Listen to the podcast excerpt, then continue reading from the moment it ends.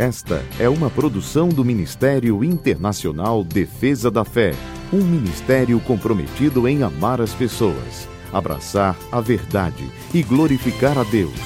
Para mais informações, acesse defesadafé.org. Oi, eu sou Camila Licurgo e venho aqui para apresentar o nosso devocional de hoje.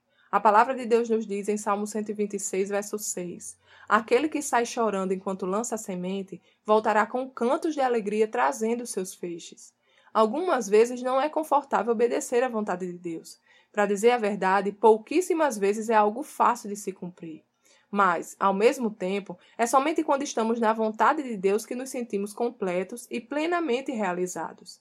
Seguir a vontade de Deus significa andar na contramão do mundo. E, assim como um carro que anda na contramão numa rua movimentada enfrentará resistência, nós também, ao escolhermos andar na contramão do mundo, enfrentaremos oposição.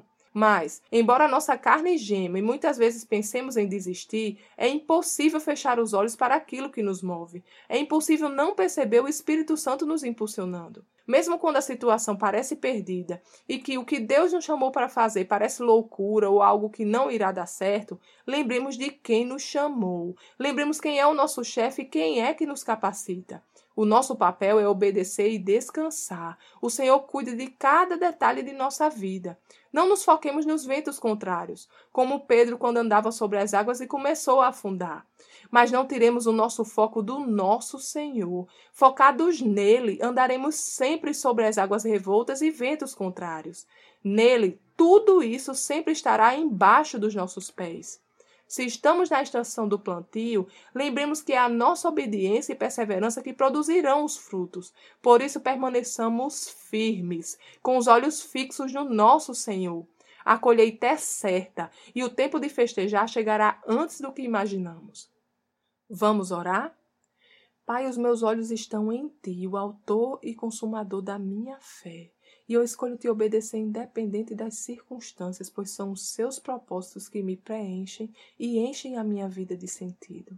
Eu te louvo, meu Pai, em nome de Jesus. Amém. Tenha um dia abençoado e até amanhã. Essa foi uma produção do Ministério Internacional Defesa da Fé, um ministério comprometido em amar as pessoas abraçar a verdade e glorificar a Deus. Para saber mais sobre o que fazemos, acesse defesadafé.org.